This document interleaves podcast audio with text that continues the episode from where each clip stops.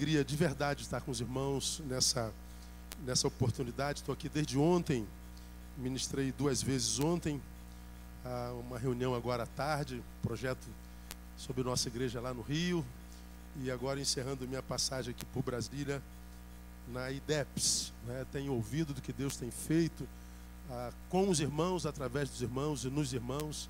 Me tem alegrado muito poder é, receber dos irmãos a honra de estar com vocês num evento tão importante. E o tema dessa conferência de vocês termina hoje, né? Não é amanhã não, né? Pensei que fosse amanhã. É um, um tema que eu acho que de vital importância para um tempo que se chama hoje. Nós vivemos um tempo muito raso, pessoas rasas, solidariedade rasa, princípios rasos, espiritualidade rasa. Pouca gente vive profundidade. Há muita gente que mergulha, mas volta à tona e fica na tona. Porque permanecer na profundidade dá um pouco mais de trabalho, requer um pouco mais de preparo, requer um pouco mais de, de, de esforço.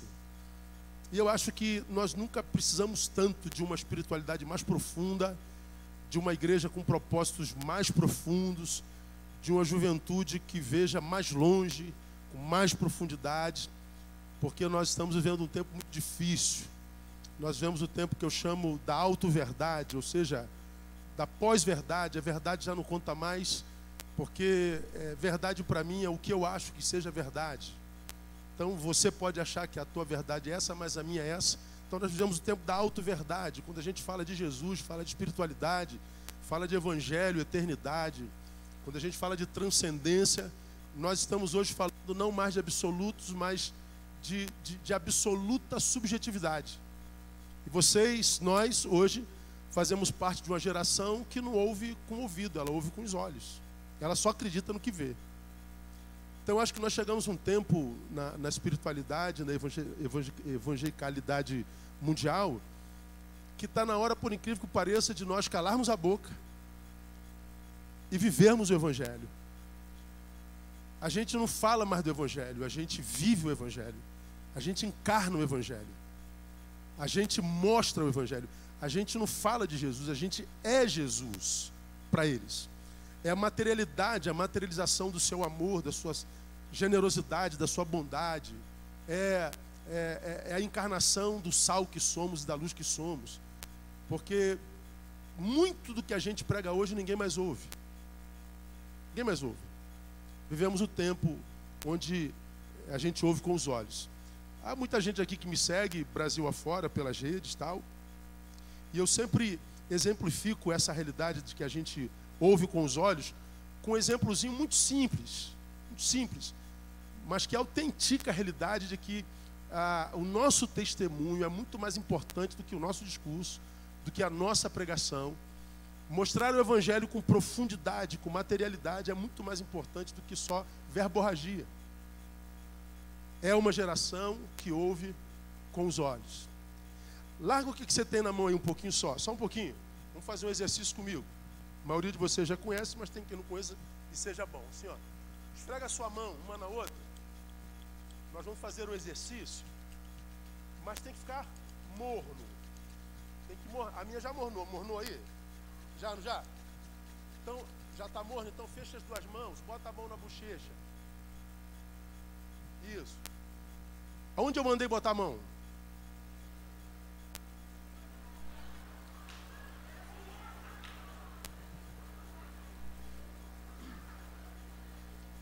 aonde 99,9% botou a mão? No pescoço. Eu mandei botar a mão aonde? 99% botou a mão aonde? Porque o que eu faço fala muito mais alto do que o que eu digo. O que eu disse perde todo o poder diante do que eu fiz. Dá para entender? Então, falar de Jesus hoje, para muita gente é uma bobagem porque aquele que nos ouvem, aqueles para os quais a gente prega, eles não veem a consonância do nosso discurso com a nossa vida. Há uma desconexão entre a praxe e, e a pregação. Então, é, há que se aprofundar na fé. E eu acho que nós vivemos um tempo muito difícil da gente gerar uma, uma geração profunda. Vamos falar um pouquinho sobre isso. Ah, quero ler com vocês o Salmo 37. Abra sua Bíblia, o Salmo 37.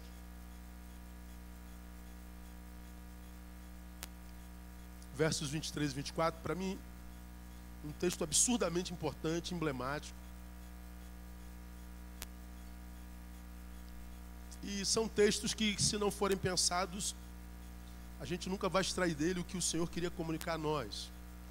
Se a gente não se aprofundar, ficar no raso mesmo da palavra, e a gente vive aquela experiência lá de Hebreus, onde o autor acusa aquele povo de, devido ao tempo, já deviam ser mestres, mas ainda necessitam que vos dê leite por alimento, porque comida sólida não podem suportar. Não é que falte comida sólida, é porque você não está capacitado para comer. Então vai ficar no leitinho mesmo, não é? E eu acho que a gente precisa se aprofundar mesmo. Esse texto, ele é um texto assim que fala muito profundamente sobre isso. Eu acredito que não é o que a gente costuma ouvir nos púlpitos das igrejas do Brasil costumeiramente. O texto diz assim, ó, 37, 23 e 24. Confirmados pelo Senhor são os passos do homem em cujo caminho ele se deleita. Ainda que caia, não ficará prostrado, pois o Senhor lhe segura a mão. Eu queria que vocês repetissem após mim, que nossas versões são diferentes. Então vocês repitam após minha fala. Confirmados pelo Senhor são os passos do homem em cujo caminho ele se deleita. Ainda que caia, não ficará prostrado, pois o Senhor lhe segura a mão. Então guarda esse texto aí. Está falando da relação de Deus com um tipo de gente. Então nós estamos falando de, de profundidade. Para mim, o, o, pior dano gerado por um evangelho esvaziado de conteúdos e profundidade, o pior dano gerado é o infantilismo produzido na vida daqueles discípulos que são alcançados por essa palavra. Bom, se a palavra com a qual a fé é gerada não encontra naquele que comunicou essa palavra capacidade para aprofundá-la no coração do discípulo, essa palavra que gerou fé mantém o discípulo parado no início. Porque a Bíblia diz que o temor do Senhor é o quê? O princípio do quê? Da sabedoria. Então, a palavra que gerou fé em mim e você, gerou temor e eu me converto. Só que o temor da palavra é o princípio da sabedoria, não é a sabedoria propriamente dita. Então, quando eu me converto, eu dei o primeiro passo. Pois bem, alguém me comunicou a palavra, seja essa palavra verbalizada ou a palavra praticada, vivida, tornada a vida praticada. Se essa palavra, o comunicador, os que são primícias do Evangelho, vocês chegaram primeiro que nós, nos comunicam a palavra, não se preparam para aprofundar essa palavra na vida do discípulo, esse discípulo que chegou ao princípio da sabedoria permanece no princípio. Ele não desenvolve uma jornada que vai levá-lo à profundidade. Ele se torna um bebê crônico. Vai ser daquele tipo de crente que é um, um, um, um crente velho que tem um bebê dentro que não cresce nunca. Tem gente assim na nossa igreja, não? Crente mimi, mimimi? Crente bolinha de sabão? Tem 30 anos de crente, não aprendeu nada. Por quê? Porque nós achamos que quando nós geramos conversão, a missão do pregador da palavra acabou, não acabou, começou. Porque sim, quando eu me converto, eu posso morrer, vou para o céu. Mas é possível que, se não me aprofundo, ainda que morrendo eu vá para o céu, enquanto eu vivo, eu viva o inferno. Porque eu não vou me aprofundar nas coisas de Deus. E qual é o problema do bebê crônico? É que o bebê crônico, ou seja, para o bebê, o leitinho cabe, sustenta. Mas quando eu envelheço e o bebê não, o leitinho já não me funciona mais. O leitinho não me sustenta mais. Não me dá consistência para ser e nem para fazer.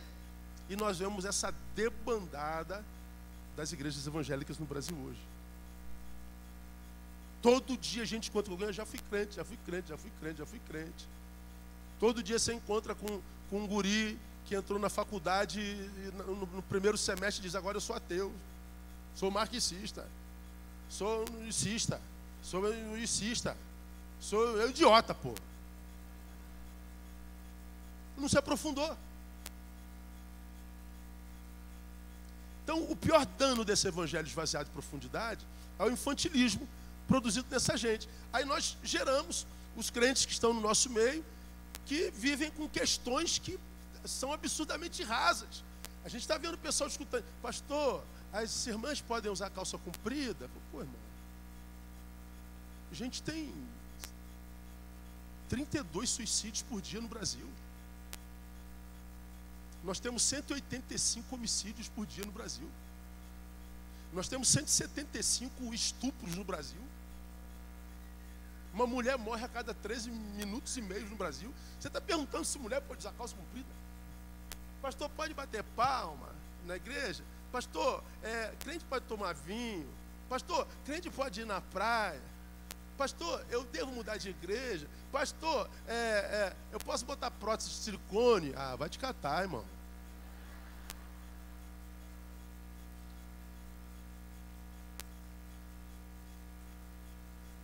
São crentes que nunca chegam a conversar sobre aquilo que, se não conversado, muita gente perde.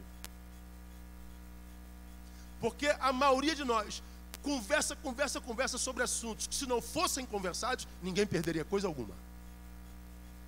Conversa jogada fora. Porque me acompanha sabe, eu me visto assim, ó, eu não tenho terno, mas não tenho um, que é com o qual eu faço todos os casamentos da minha vida. Assim, se você. A minha igreja é uma igreja jovem, tem mais de 5 mil membros. Então tem muito casamento. A igreja mais velha tem muito enterro, né? A jovem tem muito casamento. Então, é, então toda vez que eu faço casamentos, faço 60 casamentos por ano, 50, 60. Toda sexta e sábado quase eu faço casamento. Você pode ir lá ver a foto. Todas as fotos é o meu terno marronzinho, estradinho, irmão, que está lá. Eu, não é a minha praia. Mas tem lugar no Brasil que, de vez em quando eu vou, o cara fala assim, pastor, o senhor está sem terno? Não pode não, não tem problema, eu sento lá. Aí começa a briga, mas gente, nós convidamos esse homem, a gente conhecia esse homem, vocês já sabiam disso, como é que pode. Olha, eu estou aqui, se der, deu, se não der, está tudo certo, irmão. Está tudo beleza, eu volto para o hotel, tá beleza. A gente está discutindo coisas que são toscas, que quem olha de fora nos acha ridículos. Para o mundo acadêmico, o planeta evangélico é um planeta no qual não há vida inteligente. Nós não somos intelectualmente considerados. Eles acham que nós somos um povinho de quinta categoria. Por causa dos nossos conteúdos, dos nossos discursos. E a gente fica com raiva do juízo deles. Quando, na verdade, se a gente tivesse um pouquinho mais de visão, a gente ia entender que parte do que eles dizem a respeito de nós tem sentido. Então, é, é esse, esse evangelho desprovido de profundidade. Gera esse infantilismo crônico, essa síndrome de Peter Pan espiritual. Sujeito que não cresce de jeito nenhum. É o sujeito que vive voando, como Peter Pan. Na terra do nunca. Nunca acontece nada de, de bom na vida dele. Pastor, eu fui para a igreja, não adiantou nada. Eu, eu fiz as campanhas, não aconteceu nada. Está voando. Porque ficou no raso, irmão. Mas esse evangelho esvaziado de conteúdos também gera o que eu já citei aqui, os, os que eu chamo de magoáveis. Não é MacGyver. Quem aqui é do tempo do MacGyver? Deixa eu ver, irmão. Olha.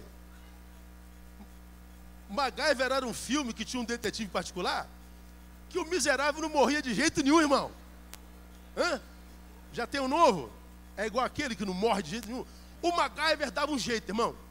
Ele passava por perigo e o cara não morria. Chegou um tempo na minha adolescência, falei, cara, vou torcer para esse cara morrer, porque é muita mentira.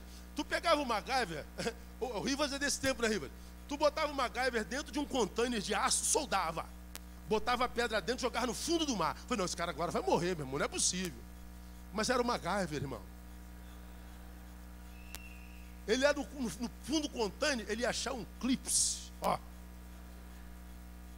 Ele conhecia algumas tabelas químicas que ele conseguia fazer da poeira pólvora. E com um clipe a pólvora ele arrumava um maçarico, irmão. Ele abriu o container e sobrevivia. Meu irmão, se os crentes fossem igual o MacGyver, a gente estava bem pra caramba. Não, os nossos crentes são magoáveis, os magoei, magoado. Tem 20 dias que eu não venho na IDEPS e o pastor não foi me visitar. Estou magoado, Marcos, né? Estou magoado com o Marquinhos, meu brother. Peço uma oportunidade para dar uma palavra, não me dá oportunidade. Ninguém reconhece meu talento nesta igreja. Acho que em Brasília não tem isso, porque aqui é outro nível de crente. Mas no Rio de Janeiro, irmão, meu irmão, meu irmão, é uma geração mimimi, uma geração que não pode falar nada. Se o pastor prega e fala uma verdade, mas pega no lombo dele, ele fala assim: tá jogando piadinha para mim. Aí no final do culto está lá reclamando do sermão, quando ele devia aquecer a palavra. Mas é uma geração que não se pode fazer absolutamente nada. Ninguém me dá oportunidade, ninguém reconhece meu trabalho. Estou muito triste com a minha igreja, vou embora desta igreja. E ele vai embora mesmo. Aí nós temos essa fé nômade que faz com que ninguém pare em lugar nenhum e que não viva o mais importante de todos os crescimentos, é crescer para baixo. Porque o que cresce para baixo é raiz. E só quem cresce para baixo está pronto para crescer para cima. Debaixo da bênção da longevidade e da permanência. Que é o que a pós-modernidade não tem. Está todo mundo em movimento, sem profundidade nenhuma. Nada que experimenta gera plenitude. É uma insatisfação louca. Essa meninice. Ou seja, esse evangelho gera um tipo de gente que não caminha com as próprias pernas nunca. Gente que não banca a própria existência. Gente que envelhece, mas carrega um bebezinho dentro que não cresce nunca. Gente dependente, e portanto gente, portanto gente que vira massa de manobra na mão de religiosos inescrupulosos. Ao invés de se tornar discípulo de Jesus, viram sustentadores de impérios religiosos. E viram discípulos daquela religião, daquela comunidade, mas não de Jesus. Jesus está na boca, mas não na vida. E o Jesus da boca que não está na vida não transforma a vida de ninguém que ouve desse Jesus da boca. Esse é o problema. Então o que, que acontece com essa igreja e a realidade brasileira? A gente cresce em número, mas não em poder de influência na nação. Nós nunca fomos tão grandes, nunca tivemos tantos homicídios, tantos estupros, tanto suicídio, tanta corrupção, tanta impunidade, toda sorte de desgraça. Há uma incongruência nesse negócio. Ou seja, o problema da igreja é que a igreja provavelmente seja composta por crentes bebês. E qual o problema da igreja bebê? É que o pastor tem que ser babá.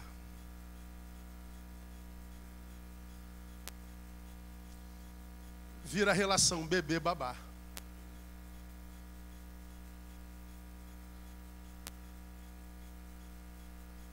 O bebê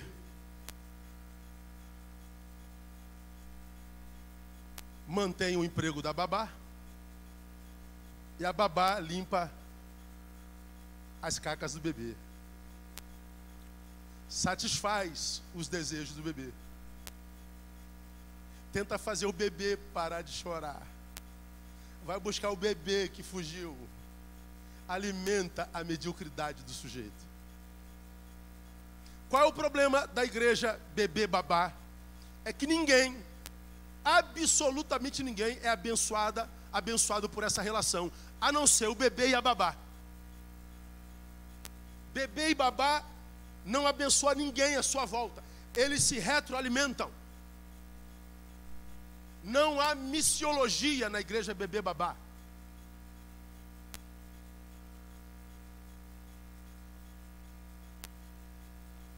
Não há na igreja bebê babá comunidade que influencia como sal.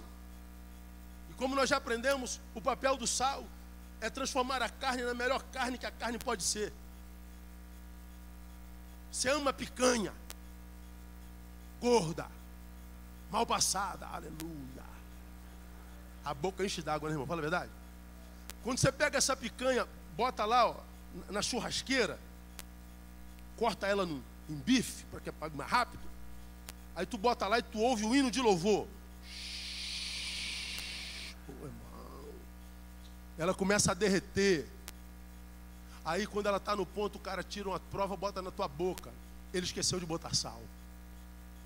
Não dá para comer a picanha sem sal. O que alimenta é a picanha, mas tira o sal, a gente prefere pão com alho. Bota sal de mal nessa picanha, a gente cospe. Porque sal de mal demais estraga a carne. Agora, quando você bota nessa carne sal a ponto, aí tu come a carne e diz: Glória a Deus, que carne maravilhosa. Ninguém lembra do sal. Ninguém pensa no sal. Quem recebe a glória é a carne. Porque o sal está agindo, a gente extrai da carne o melhor que a carne pode ser. E quem recebe glória é a carne. O que, que Jesus pensava quando pensou em igreja? Que a igreja, como o saleiro do Altíssimo, caminhando nessa carne humana, nessa raça humana, transformasse a raça humana na melhor raça humana que a raça humana pudesse ser. Que nós, como igreja, fôssemos referência de humanidade saudável, equilibrada. Só que a igreja bebê babá só pensa em si. Essa igreja bebê babá não vive comunhão, ela vive um parasitismo disfarçado de comunhão. Falta de profundidade. Aí nós estabelecemos inconscientemente o que eu chamo da teologia da manutenção. Ou seja, a gente só vai manutenindo os que vieram antes de nós fizeram. O que, que os nossos antepassados fizeram? Aí você tenta mudar alguma coisa, pelo amor de Deus, não mexe nisso. Os nossos, nossos eh, fundadores estão removendo no túmulo. Você não consegue uma estratégia para alcançar a juventude, para alcançar os adolescentes. Porque os bebês precisam ser servidos. Os bebês não podem ser contrariados. Os bebês não se interessam em trazer nova gente. O bebê só pensa em si. E mata os babás porque esse bebê tem que crescer. Então o problema da igreja não é, é o diabo, o problema da igreja é o crente atrofiado. Irmão, eu completo esse ano 30 anos. vou dizer uma coisa para vocês, sinceramente, o diabo nunca me deu trabalho. Agora os crentes, irmão, irmão, vocês não devem saber o que é isso, que é outro nível de crente. Mas no Irmão, tem crente que eu tenho vontade de matar. Assim, que o cara fala assim: ora por mim, pastor, vou orar. Deus, leva esse miserável, está dor de cabeça. Não aprende nunca essa coisa. Eu não oro. Mas seria uma oração, não seria? Então, né, eu não oro, nem, nem orar por ele. É hora que você orar, eu vou orar sim. O cara não cresce nunca. Está sempre a exigir, a apontar, mas não faz nada. Esses jovens, pastor, essas meninas, pastor, essa gente, pastor, e ele não faz nada a não ser apontar o erro alheio. Ele é um especialista em defeitos alheios. É um crente que vive com pedra na mão.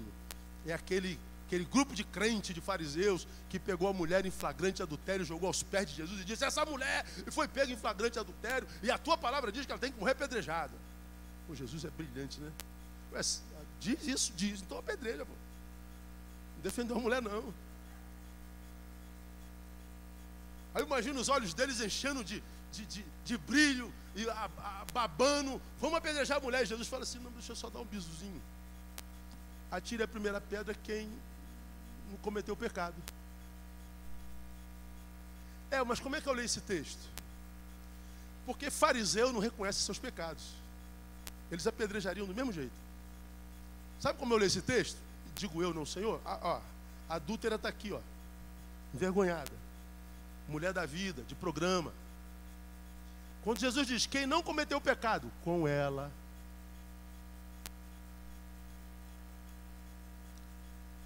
Quando Jesus diz assim: Quem nunca cometeu pecado, eu imagino ela levantando a cabeça, olhando no olho de cada um assim: Diz que você não esteve lá na minha cama, seu miserável. Diz que você não passou por aqui, por esse corpo. Eles foram jogando a pedra fora.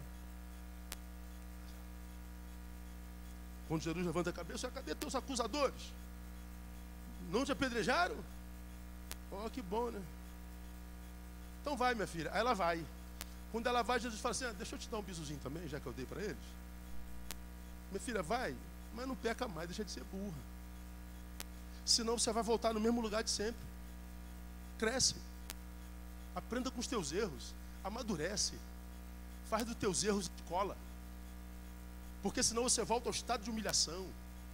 Você volta a, a, a ter que recomeçar processos existenciais. Vai, minha filha, mas não peca mais. Seja você, mas diferente. Parece que não se repetiu mais o episódio. Amadureceram. O problema é o atrofiamento. Pois bem, irmão. Esse salmo, ele é brilhante. Porque ele tem a ver conosco hoje. Nós nunca tivemos tanta liberdade na história dos homens, nós nunca tivemos tanta liberdade. Hoje se pode tudo. Irmão, se o Tim Maia acordasse hoje, ia ser um, problema para ele. Porque ele cantou uma canção assim: pode o que vier, pode o que fizer, só não pode dançar homem com homem. Nem mulher com mulher. O resto pode. Não, Tim Maia, hoje pode também. Hoje pode tudo, irmão. A liberdade agora está liberada.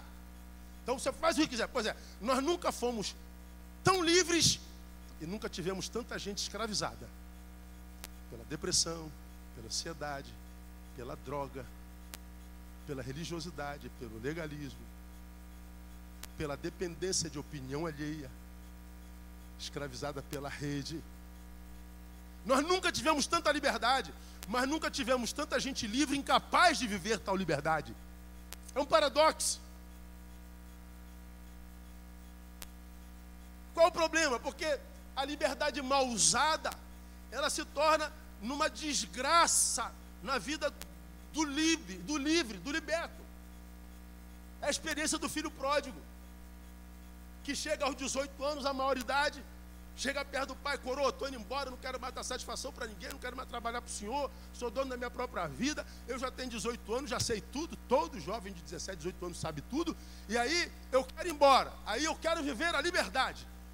Ele vai viver a liberdade para onde? No chiqueiro. Liberdade sem maturidade transforma o sujeito no construtor do seu próprio chiqueiro.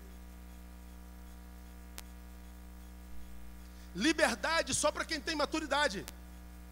Porque se você não tem maturidade para liberdade, fique na prisão mesmo, irmão. Aí o, o, o sujeito lá no, no chiqueiro, com os porcos, diz o texto, caindo porém em si. Ah, cresceu com a dor, né, moleque? Amadureceu com a vergonha, né, moleque? Aí ele volta para o pai. Então, a, a, a liberdade mal usada é mais danosa do que a cadeia. E o evangelho é o evangelho da liberdade, não do cerceamento. Não é o evangelho da proibição. Não é o evangelho do não pode. Pelo contrário, todas as coisas me são lícitas. Mas porque eu sou maduro, vou entender que nem todas as coisas convêm. Quem tem que saber disso sou eu e não quem está sobre mim. O Evangelho funciona na consciência e no coração. Se nós vivêssemos um Evangelho maduro nas igrejas brasileiras, os pastores não estavam tão mortos hoje, tão doentes, a ponto de nós vermos suicídio subindo ao púlpito.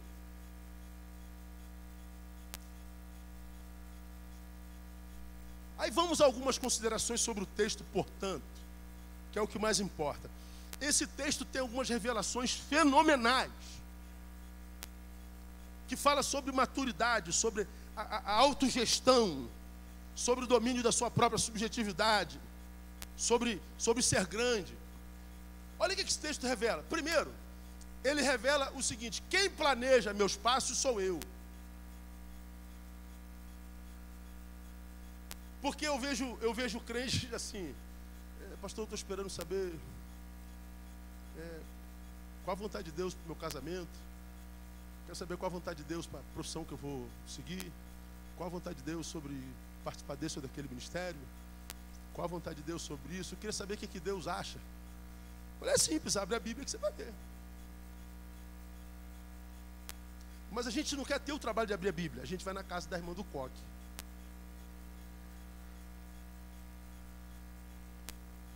Não aqui, aqui é outro nível de. A gente é imediatista. É aqui e agora. A gente diz que é fé, mas não é não, é ansiedade. Porque se fosse fé, você submeteria a palavra. E você entenderia que você não precisa da irmã do coque. Você não precisa do apóstolo poderoso daquela igreja. Você não precisa de, de, de, de daquela campanha para. Porque quem planeja seus passos é você. Olha o que esse texto está dizendo. Confirmados pelo Senhor, são os passos do homem em cujo caminho ele se deleita. Então, olha o que, Deus está dizendo aqui. Nem quem faz teus passos é você mesmo. Eu confirmo esse passo ou não. Não sou eu que tenho que dizer o que você vai fazer. É você que amadurece em mim para saber discernir o próprio caminho. Eu não lido com bebê. Eu não lido com fantoches. Amadureça, conheça a minha palavra, discina a minha vontade para o meu povo, você vai saber qual é o teu lugar no corpo. Confirmados pelo Senhor são os passos do homem. Então ele está dizendo, nem eu caminha, eu confirmo. Se os teus caminhos agradarem meu coração. Quem faz meu caminho sou eu. Não, pastor, estou esperando Deus falar. Pois é. Você estava esperando quando tinha 15 anos, já fez 25. Deus ainda não falou, está com 30 agora, Deus ainda não falou. Você está com 40, tua juventude está dizendo, bye bye. Fui. Aos 35 você não é nada, não fez nada, não estudou nada, é um sujeito irrelevante, olha para trás e não tem na história a marca do Altíssimo, a marca da bênção do Senhor, e aos 35 anos você de posse da, da, da, da, da, da realidade. A realidade é um espelho diante do qual nós somos postos e o espelho diz assim, aí Neil, você fez 35, brother. O que, que você fez com a tua juventude? Joguei fora esperando alguma coisa. Joguei fora dando prazer à minha carne. Joguei fora vivendo uma espiritualidade etérea. Joguei fora vivendo uma espiritualidade sensitiva, arrepiante. E agora você é velho para o mercado de trabalho.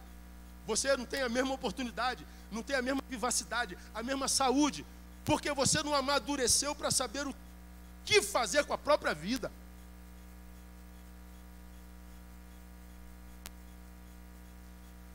Quem faz os meus passos sou eu. Isso quer dizer algumas coisas. Primeiro, quer dizer que Deus respeita a liberdade que Ele nos deu. Pelo que se alguém está em Cristo, não, é, se Cristo vos libertar, conclua para mim verdadeiramente. Se ele usa o verdadeiramente livre, é porque existe uma falsa liberdade. A verdadeira, quem dá é ele. A falsa liberdade é essa que o mundo dá né? Ah, eu posso fazer tudo. Então ele vai faz tudo. Ele acha que liberdade é poder se fazer tudo o que quiser. É zero proibições. Come, bebe, folga, regala-te. Eu sou livre. Pois é aí mergulha em tudo que é coisa, vicia naquilo, aí tu fala assim: para de fazer agora. Ele não consegue parar de fazer. Ele era livre para fazer, mas não é livre para deixar de fazer, então não é livre. O verdadeiramente livre é aquele que pode fazer tudo o que ele fez, mas porque é verdadeiramente livre, diz assim: eu posso, mas não vou fazer porque isso não me edifica. Trabalhei em banco há 30 anos atrás.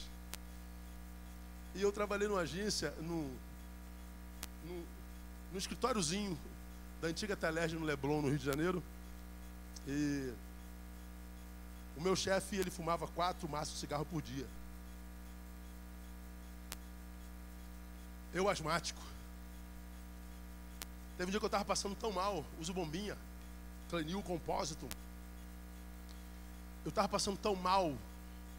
Eu falei assim, Alexandre, será que você pode, em vez de fumar quatro maços hoje, só dois, assim, só para só eu dar uma respiradinha tal.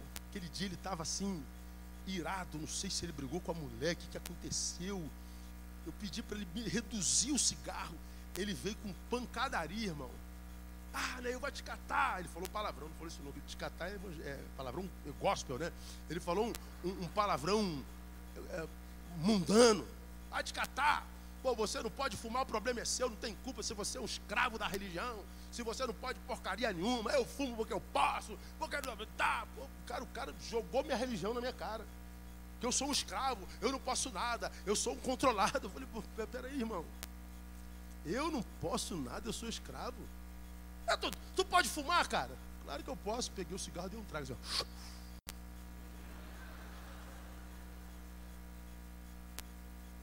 Ué, tu, tu pode fumar? Posso. Por que eu posso?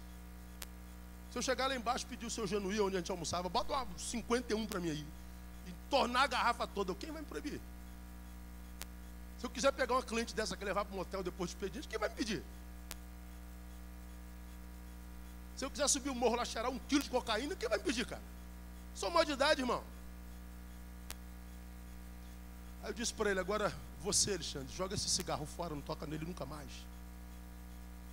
Pô, tu sabe que eu fumo desde garoto? Eu não posso largar isso. Então quem é o escravo aqui? Eu ou você? Dá para entender? Foi quando eu falei para ele, Liberdade não é fazer tudo o que se quer, é não fazer o que se não quer. Eu sou livre para fazer e sou livre para dizer não vou fazer porque eu não quero, sou livre. Pois bem, Deus respeita a liberdade que Ele nos deu. Ele nos deu a verdadeira liberdade. Agora, um Deus que liberta e em seguida controla a vida do libertado, como quem diz, Neil, eu te livrei do pecado, mas agora você está controlado por mim. Não, não, esse Deus não libertou. Só trocou, trocou o nosso jugo. Vou dizer uma coisa esquisita para você agora, tá? A liberdade de Jesus é tão verdadeira que Ele, como libertador, quando nos liberta, nos liberta inclusive dele. Mastiga aí com os dentinhos do cérebro. Nós somos livres, inclusive, do libertador. Ele me livra e diz, Neil, você só me segue se quiser. Só me serve se quiser e só serei, é, só te verei como servo se você não me servir, não, mas me servir de todo o coração. Então, quando ele me liberta, ele diz: Eu estou te livrando do pecado, não é para te tornar escravo meu, não. Você é liberto até de mim. Eu estou te dando a possibilidade de dizer não àquilo que tu não podias fazê-lo, a quem tu não podias fazê-lo. Agora, você só me segue se for de coração. Pois bem, esse Deus que nos liberta, respeita a liberdade que nos deu. Então ele diz: né, Eu estou te devolvendo a vida a você. Faça com ela o que você quiser. Para você saber gerir a tua própria vida, você tem que mergulhar em mim. E não só mergulhar, buscar profundidade. Porque senão você não se gesta, é gestado por alguém. Você não é senhor das suas próprias atitudes vai ficar dependente de pastor, de apóstolo, de bispo, bispo primaz, patriarca, rei. Vai ficar viciado em evento, em campanhas, em religiosidades. E desculpa, irmão, os momentos mais agudos da vida, os momentos mais dolorosos da vida, nós vivemos é sozinho. Ninguém está lá para ajudar a gente, não. Eu e você temos alguém dentro de nós que só nós conhecemos, que não dá para falar com o papai, não dá para falar isso com mamãe, não dá para falar com a esposa amada e com o marido amado, é nosso. Tá entendendo o que eu falo não? Tá aqui dentro. Mas você nos ama? Amo, por isso eu não falo. Ninguém pode ajudar. Eu e Deus. Pois é, a minha maturidade que me tira disso. Se não estou revoltado com Deus, aí mergulho, me chafudo na carne. Aí, porque está revoltado. Qual é a desgraça disso, irmão? Por que, que é fácil me afastar de Jesus? Porque nele nós somos verdadeiramente livres. Por que, que é difícil voltar para Jesus? Porque do, escra... do pecado nós somos escravos. Você luta para voltar para Jesus. Em você tem o querer. Deus está efetuando já o querer. Ele é o que efetua o querer, né? O, o, ele que é, nos, nos abençoa com querer efetuar. Então você quer, mas o pecado te escraviza. Não, você está aqui um tempo, você não fez a besteira lá atrás, erro de gestão, má gestão de si mesmo, e você tenta voltar, não volta. E por quê? A tua vida estragou, porque você infantilmente, revoltado por falta de maturidade, se auto-sabotou e jogou onde você está. Cada um de nós está onde merece estar. Não, culpado foi o, o, o presidente da mocidade. Não, não foi não. Foi você mesmo. Você que não foi maduro para ouvir o que ele diz. Foi meu pastor. Não, não, não. Não é você que foi maduro. Não foi maduro o suficiente para entender que a exortação era amor. Que a lambada do teu pai era amor. Que a palmada da tua mãe Ó, oh, amor incondicional. Então, quem faz os meus passos sou eu. Alguns imaginam equivocadamente que nele nós só trocamos de cadeia. Por quê? Porque é, o testemunho de muitos de nós crentes dão a ideia de que nós somos escravos mesmos, massa de manobra, de líderes religiosos inescrupulosos. Gente que que vive dizendo, não, eu não faço isso porque minha religião não permite. Ou minha religião não permite. O que, que o Evangelho proíbe, irmão? O que, que tem de proibição no Evangelho? Não existe proibição no Evangelho. Todas as coisas são lícitas. Por que, que todas as coisas são lícitas? Porque na cabeça do Senhor da igreja, todos os que são discípulos amadureceriam para saber discernir o bem do mal, saber discernir o que convém, o que não convém, e por causa disso, nada do que praticasse o escravizaria. Não tinha que ter controle. Ah, o pastor está aqui, comporte-se. Não, o pastor não está aqui, libera geral. Ah, o Marquinhos está aqui, comporte-se. Marquinhos saiu, chuta o balde. Isso não é evangelho, irmão. Você está se auto-enganando numa religiosidade que não vai gerar vida na vida nunca. Nunca. Quem planeja meus passos sou eu. Por quê? Porque Deus respeita segundo a inteligência dele em nós. Eu e você somos criados à imagem e semelhança de Deus. Deus deu ao homem o que não deu a nenhuma outra criatura no planeta: capacidade de raciocínio, de diagnose e de postura. Então, por que, que Deus me liberta e diz, Neil, você é capaz de construir seus passos? Porque ele sabe que a inteligência dele está em mim. Ele respeita a inteligência dele, a inteligência dele em mim, a inteligência dele em nós. É, muitos de nós não respeitam essa inteligência em nós. A gente diz assim, meu Deus, eu não sei o que fazer. Deus, eu nunca vou sair daqui. O Senhor está dizendo, filho, para um pouquinho, raciocina. Pensa um pouquinho mais, se aprofunda um pouquinho mais. Porque se você continuar dizendo, eu nunca vou sair daqui, você nunca vai sair daí. Mas se você acreditar, não, eu vou sair daqui porque eu não estou sozinho aqui, seja lá onde aqui for, Ele está comigo. Ele diz que, que nos daria boca e sabedoria de tal forma que ninguém nos, nos, nos, nos venceria. Acredita na promessa, mergulha na palavra. Então você vai ver que a sua a, a fé em si mesmo também vai aumentar. Você vai viver autoestima e você vai entender que você pode todas as coisas daquele que te fortalece. Agora nós vemos crentes se achando pequenos medíocres, incapazes de se auto-sabotando o tempo inteiro. Por que, que Deus acredita que eu posso mesmo sem Ele? Ah, porque Ele respeita a sua inteligência em nós. Então, acredite no que eu vou te falar. Porque Deus respeita a sua inteligência em nós, haverá momentos em nossa jornada, irmão, que nós precisaremos assim demais de tomar uma, uma decisão importante. Nós vamos precisar tomar uma decisão fundamental na vida. E ainda assim Deus vai ficar calado. Deus não vai dizer nada.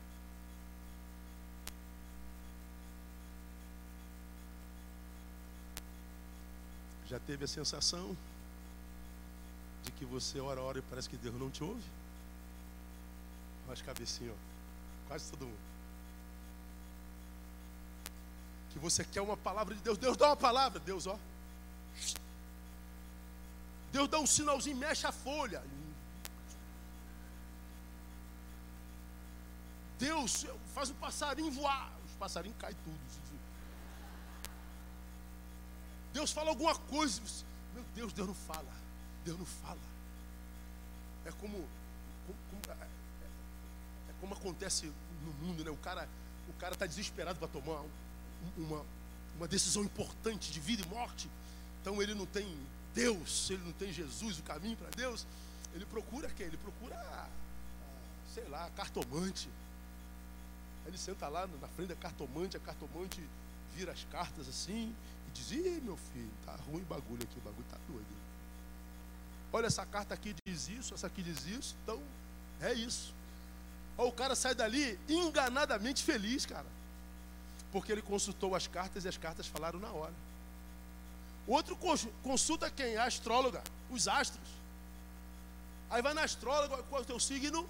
Aí ele fala: meu signo é leão. Então deixa eu fazer aqui tomar pastral. Ela fala assim: Ih, tem misericórdia. Olha, teu signo é leão. Leão está passando nesse momento por trás da lua. Passando por baixo das Três Marias. Apontando para Plutão. Por isso que tua vida está assim. Ah, é, é. Ó, oh, entendi. Oh, olha, Marquinhos, entendi porque minha vida está assim. Entendeu? Meu signo está por trás da lua. Entendeu como é que é? Congelou tudo. Pulei as três Maria. Maria não pula, tem que passar por baixo dela, porque Maria é mãe de Jesus. Então, três, três mães de Jesus. E Plutão está muito longe. Então é isso, entendeu, irmão? O cara sai dali enganadamente feliz. Cara consulta búzios lá, os, as, as conchinhas.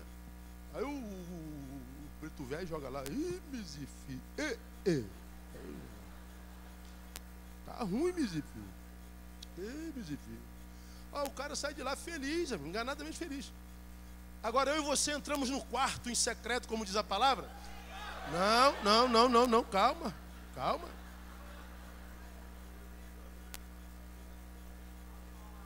Você entra no quarto em secreto, ajoelha e pede para Deus falar.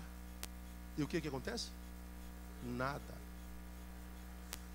Os, os astros falam na hora, a carta fala na hora, os búzios falam na hora, a cartomante fala na hora, mas você vai falar com teu Deus e teu Deus não fala. E o silêncio de Deus é uma angústia. Deus não se importa. Deus não quer saber de mim. Deus não me ama coisa nenhuma. É os crentes que não amadureceram. porque eu preciso que Deus fale. Não, filho, eu já te dei a minha inteligência. Busca o que já está dentro de você. Busca o que eu já revelei a você. Acredita no que eu te dei. Cresça. Viva a experiência de Paulo. Quando eu era menino, eu andava, pensava e me comportava como menino. Mas quando eu cheguei a ser homem, acabei com as coisas de menino. Paulo cresce e é levado ao terceiro céu, irmão.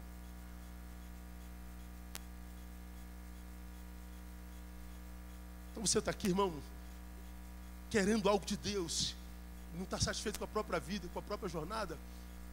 Acredita que quem faz teus passos é você. Agora, os seus passos precisam agradar o Senhor.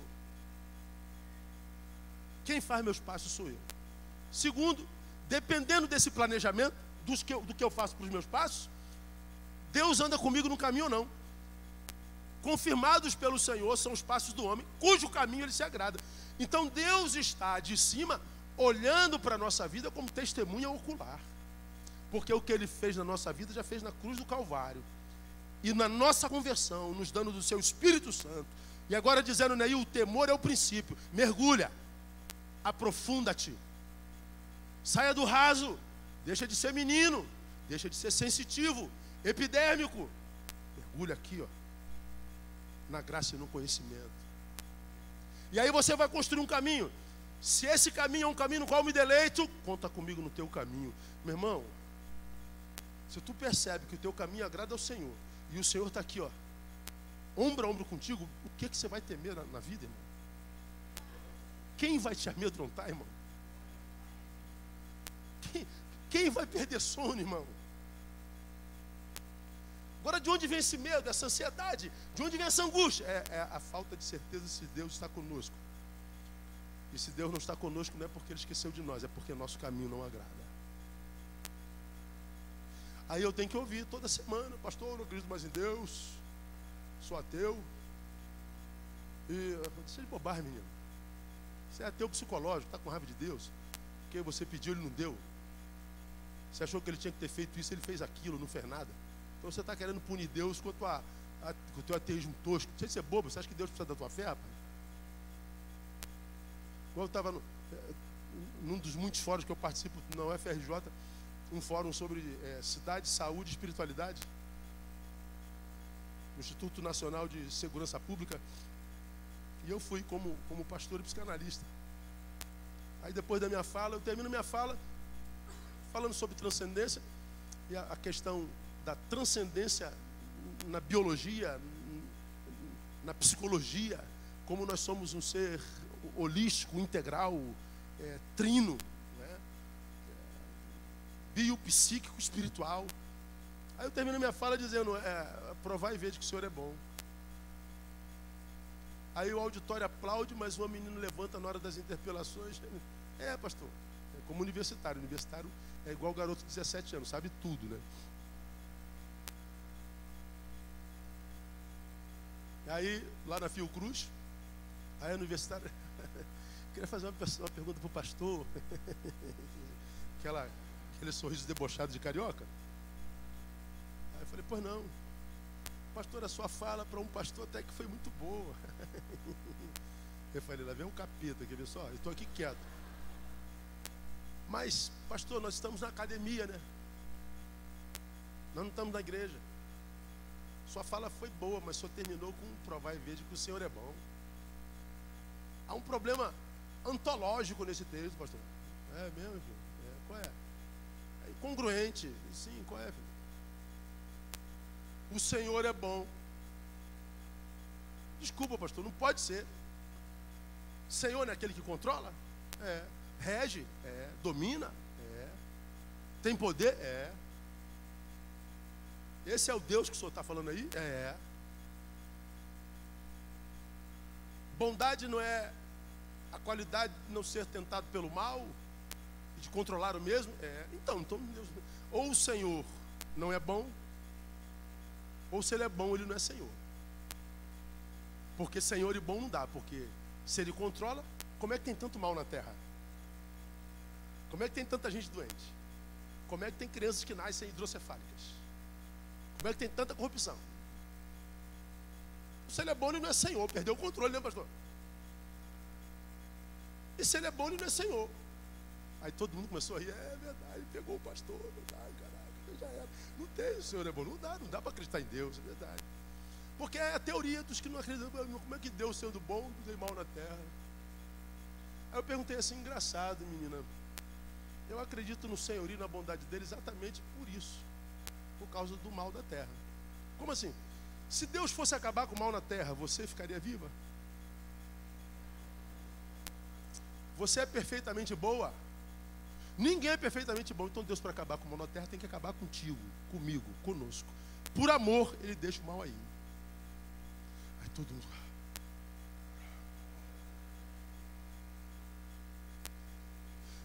E quando o meu caminho agrada ao Senhor, eu não me preocupo com o mal nem um instante. Porque o que é nascido de Deus, o mal, o maligno não toca. A bondade do Senhor se manifesta sobre a vida daquele e o caminho daquele que traça um caminho com maturidade que agrade a ele. Então não existe assim, Deus não existe, porque o mal me alcançou, porque eu estou frustrado, porque eu estou. Ah, não dá, irmão. Não dá. Aí o, o, pastor babá vai ter que ir lá, não, meu filho, não vai embora não, fica aqui. A igreja tá, Jesus está deprimido se você não for para a igreja. Então volta. O cara, aí o cara volta. Aí o cara tem aquela síndrome de imprescindibilidade. Todos são importantes, ninguém imprescindível.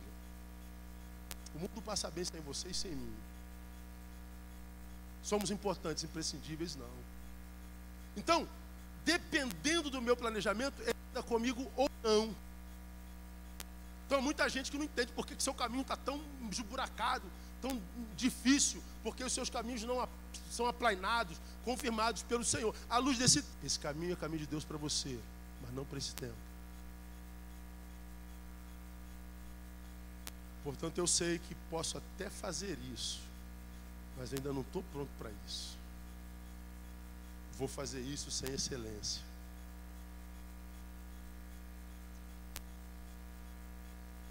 Atos 16, de 6 a 10. Atravessaram a região frígio-gálata. E eles, Paulo e os seus companheiros, para pregar o Evangelho. Atravessaram a região frígio-gálata. Tendo sido impedidos pelo Espírito Santo de anunciar a palavra na Ásia. Vou anunciar a palavra aqui para essa rapaziada aqui. Eu não consigo. Eu falo assim: foi o diabo. Quem é que vai me impedir de pregar a palavra? Só pode ser o diabo. Mas nesse texto, quem foi que impediu de pregar a palavra? É, é, irmão, a sabedoria é fundamental. Esse mesmo Espírito, diz lá em Mateus, a respeito do início do ministério de Jesus, tendo sido levado pelo Espírito Santo ao deserto, para quê? Para ser tentado pelo diabo. O Espírito Santo, que não me permite pegar a palavra, me entrega para Satanás. E agora, irmão? O pastor, o senhor vai dar um nó na nossa cabeça assim.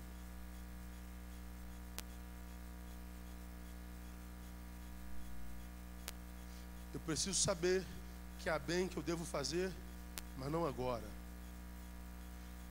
e que amar o que eu devo viver. Porque vai me melhorar.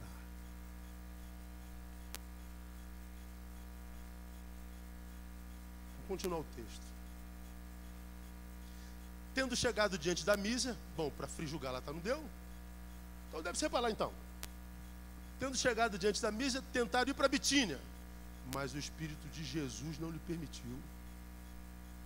Ô Jesus, tu é conosco? Senhor, é brasileiro ou está jogando com a camisa da Argentina? O que está rolando aí, meu?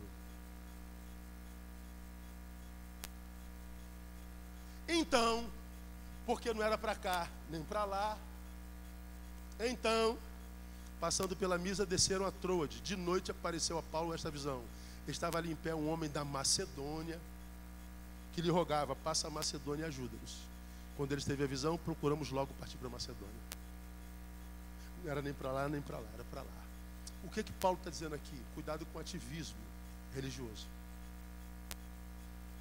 Você pode estar fazendo alguma coisa que é bom, é justo, é pertinente, mas não é isso que Deus está querendo que você fizesse nesse momento. Você está fazendo só para não ficar parado. Não deu certo, fracassou, e tu corre para cá, porque você não consegue ficar parado. E de repente Deus só quer que você pare e restaure a intimidade do secreto e do quarto.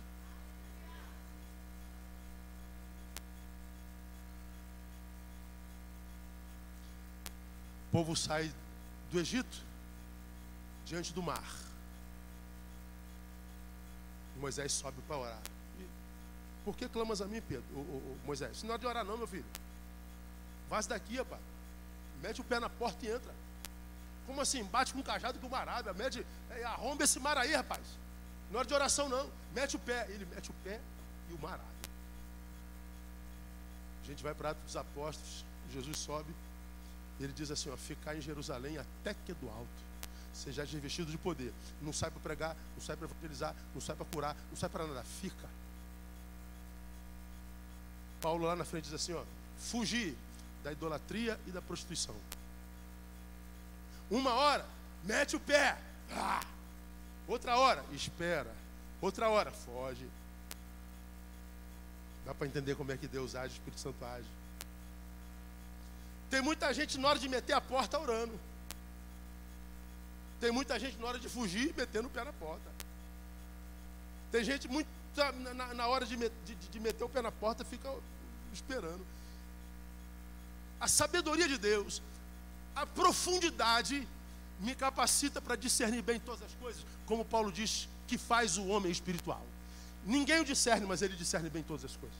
Ele cujo caminho ele se deleita. Então significa também que, primeiro, Deus não negocia sua soberania. Ou seja, ele não negocia caráter e nem violenta princípios. Significa dizer que se o meu caminho o agrada, ele vai comigo, se não, ele é livre para não ir. Ou seja, se escolhi o caminho mau e o erro, mesmo me amando muito, ele me deixa ir. Por que, que ele não me impediu? Porque ele respeita a inteligência que deu, a liberdade que te deu. Ele podia ter me paralisado, é, podia, mas ele respeita a liberdade que me deu. Se ele me impede de fazer o que eu quero, ele está impedindo de eu viver a liberdade que ele me deu. Deus não faz isso. Significa dizer que a liberdade é, portanto, uma via de mão dupla. Se de um lado ele não nos obriga a andar com ele, do outro lado, irmão, ele não se vê obrigado a andar conosco, se o meu caminho não o agrada. E é isso que a gente não aprende nunca. Mas a presença de Deus em meu caminho, portanto, depende mais de mim do que dele. Ah, eu quero muito a Deus, então anda no caminho que lhe agrade, meu Deus do céu. Eu vou à igreja buscar o Senhor, eu não preciso da igreja buscar o Senhor, não. Deus não mora no templo, não. Só anda no caminho pelo qual ele passa, no qual ele tem prazer. Tenta ser alguém para quem ele diga: És meu filho amado em quem me comprazo. Tenta ser um filho que lhe dá prazer, que seja inserido lá em Hebreus capítulo 11, que diz que não alcançaram a promessa, mas eram os filhos dos quais eu não tenho vergonha de ser chamado seu Deus.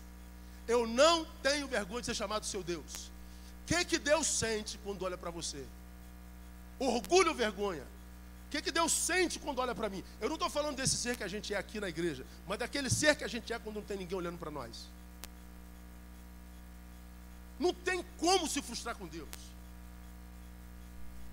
Estou muito frustrado com Deus. Não dá. Ele é perfeito. É o mesmo ontem, hoje, eternamente. Não há mudança nem sombra de variação.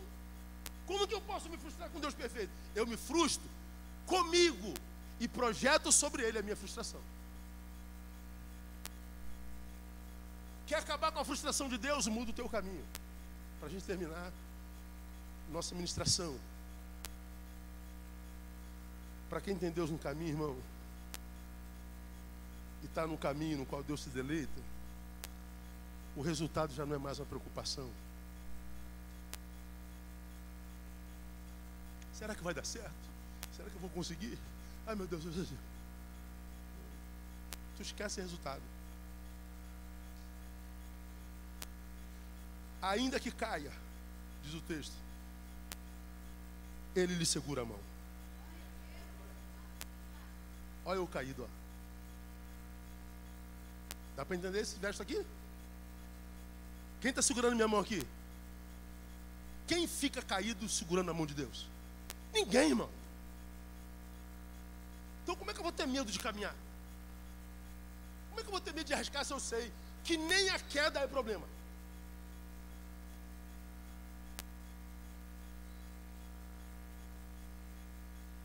que, que nos tira a paz do caminho? É saber se esse é mesmo caminho. É saber se a gente vai chegar lá no fim desse caminho. E quando assim o é, a pergunta é sempre a mesma: será que vai dar certo? Esse será é ansiedade. Ansiedade. A OMS, joga no Google aí você vai ver. Acusa que o Brasil é o maior índice de transtorno de ansiedade do planeta. quinto em depressão, oitavo em suicídio. Está aí. Primeiro, ansiedade. Defino ansiedade como a incapacitação que acomete o sujeito de viver tudo que ele tem, o agora. Tudo que a gente tem na vida é o agora. Eu prego isso em todo lugar que eu vou. Eu tenho agora, esse agora, que só, eu não tenho nem hoje, só tenho agora. O ansioso, ele está aqui, mas sequestrado por um tempo que não existe ainda. Meu Deus, será que quarta-feira vai ter. Será que na sexta-feira, Senhor? Meu Deus, será que vou ter sim? Será que eu. Ei, ei, irmão, esse tempo lá não existe ainda não. A sexta-feira não existe. Você está sendo sequestrado por um tempo que não existe, mas mesmo não existindo, influencia com o seu sintoma no agora.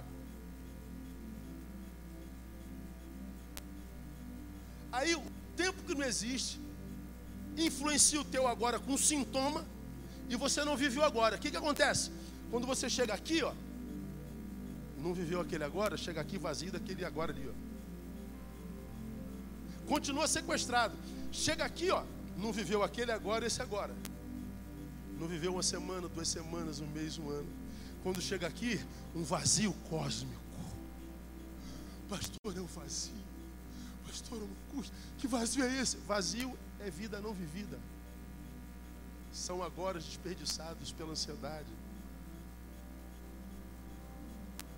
Se eu tivesse vivido esse momento aqui, ó, confiando de que Ele segura minha mão, eu chegaria aqui preenchido desse tempo, sem vazio. Chegaria aqui preenchido daquele tempo, sem vazio. Se eu cair pela circunstância da existência, problema nenhum, eu estou cheio de força para me levantar com a ajuda da mão do Altíssimo. Profundidade. Dá para entender o tema que vocês deram?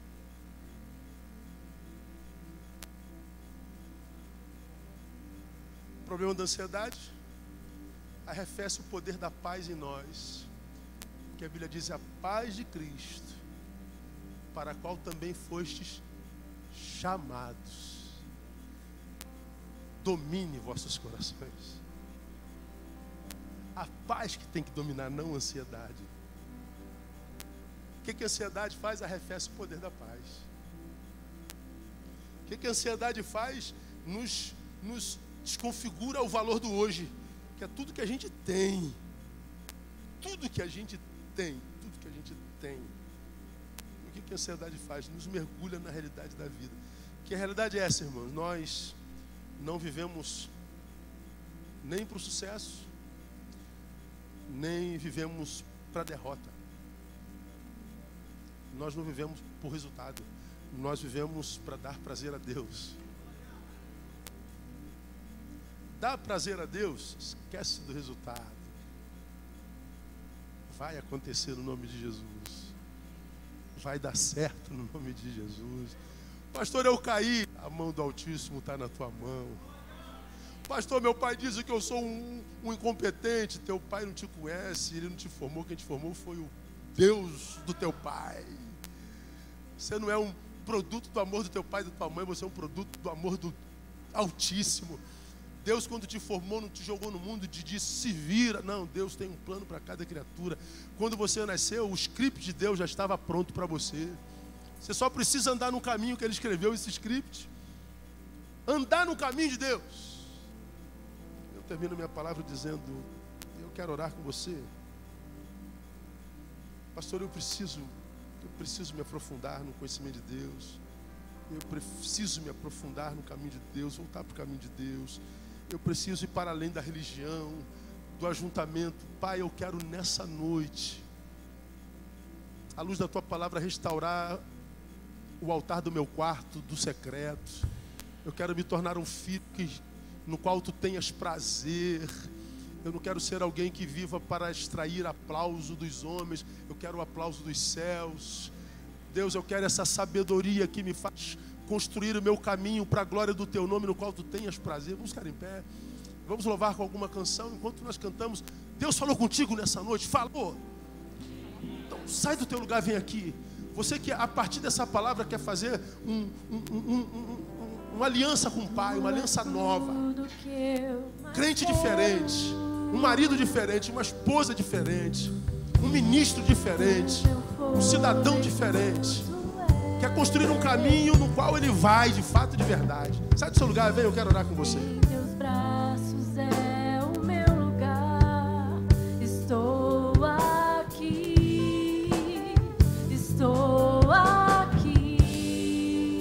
estou aqui.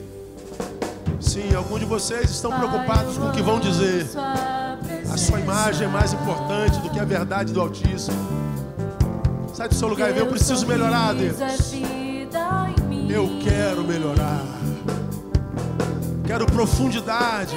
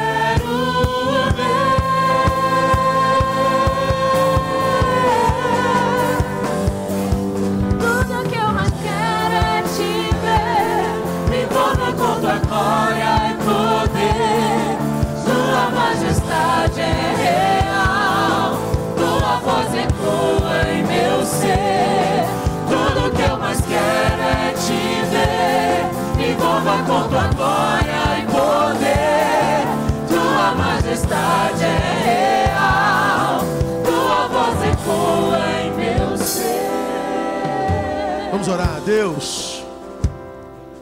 Queremos orar respeitando a tua inteligência. E orar a partir daquele que nós somos no íntimo que só tu conheces. Nós não pedimos que tu olhes para esse que nós somos no templo. Nós não pedimos que tu olhes agora para esse que nós somos diante de olhares humanos. Nós pedimos que tu olhes para aquele que nós somos quando não tem ninguém olhando para nós. E desde que nós somos, te pedimos por primeiro, tenha misericórdia de nós. Porque tu sabes que muitos de nós, a partir do caminho que tem trilhado, tem posto o Senhor para fora da vida, sem saber. Trilhando o caminho que não te agrada, tem, sem saber, se auto-sabotado. Tem se tornado o diabo de si mesmo. Aquele que mata, rouba e destrói a própria vida. Mas Deus, nós sabemos e aprendemos que nós não fomos chamados para isso. Nós fomos chamados não para ter sucesso ou para ser derrotado, mas para dar prazer ao Senhor. E nós queremos ser uma fonte de prazer para Ti, Pai. Nós queremos ser um filho amado em quem Tu te comprais. Então, nos ajude a amadurecer a ponto de mergulhar em profundidade no Senhor e na palavra. Tua palavra diz que teu povo é destruído porque lhe falta conhecimento. É povo, não há dúvida, mas é destruído, não há dúvida, porque falta conhecimento. Então não basta ser teu, tem que te conhecer, tem que se aprofundar. Então, ó Deus, nos abençoe nessa noite com fome, porque pão nós já sabemos que tu és. Abençoe-nos com sede, porque água é o Senhor. Então nós queremos fome e sede. Nós queremos, ó Deus, essa ânsia por ti. Nós queremos mais de ti. Sabes, ó Deus, quem ora em verdade isso aqui. Sabes quem diz amém com sinceridade. Então, Deus, não permita que este que te busca desejando profundidade se frustre diante do Senhor, porque isso é impossível. Muito obrigado por essa palavra. Muito obrigado por esse congresso, pelo que tu fizeste nesses dias todos, pelas vidas que tu alcançaste, abençoaste, ressignificaste, pelas vidas que nunca mais serão as mesmas, mas serão vidas para a glória do teu nome. Abençoamos essa igreja, essa comunidade, seu pastor, que esse púlpito seja uma fonte, ó Deus, que jorra a palavra de vida. Que seja, ó Deus, uma fonte de amadurecimento. Que tire o povo, ó Deus, do, do, do infantilismo eh, gospel, mas que gere homens de Deus e mulheres de Deus. Muito obrigado, ó Deus, por essa juventude, pela intencionalidade desse congresso. Que a recompensa venha do alto e que a recompensa seja vidas transformadas para a glória do teu nome. Nós oramos e abençoamos meus irmãos, teus servos aqui diante do altar, pelo poder do nome de Jesus e pelo poder que há no sangue do Cordeiro. Amém e amém. Aplauda ele bem.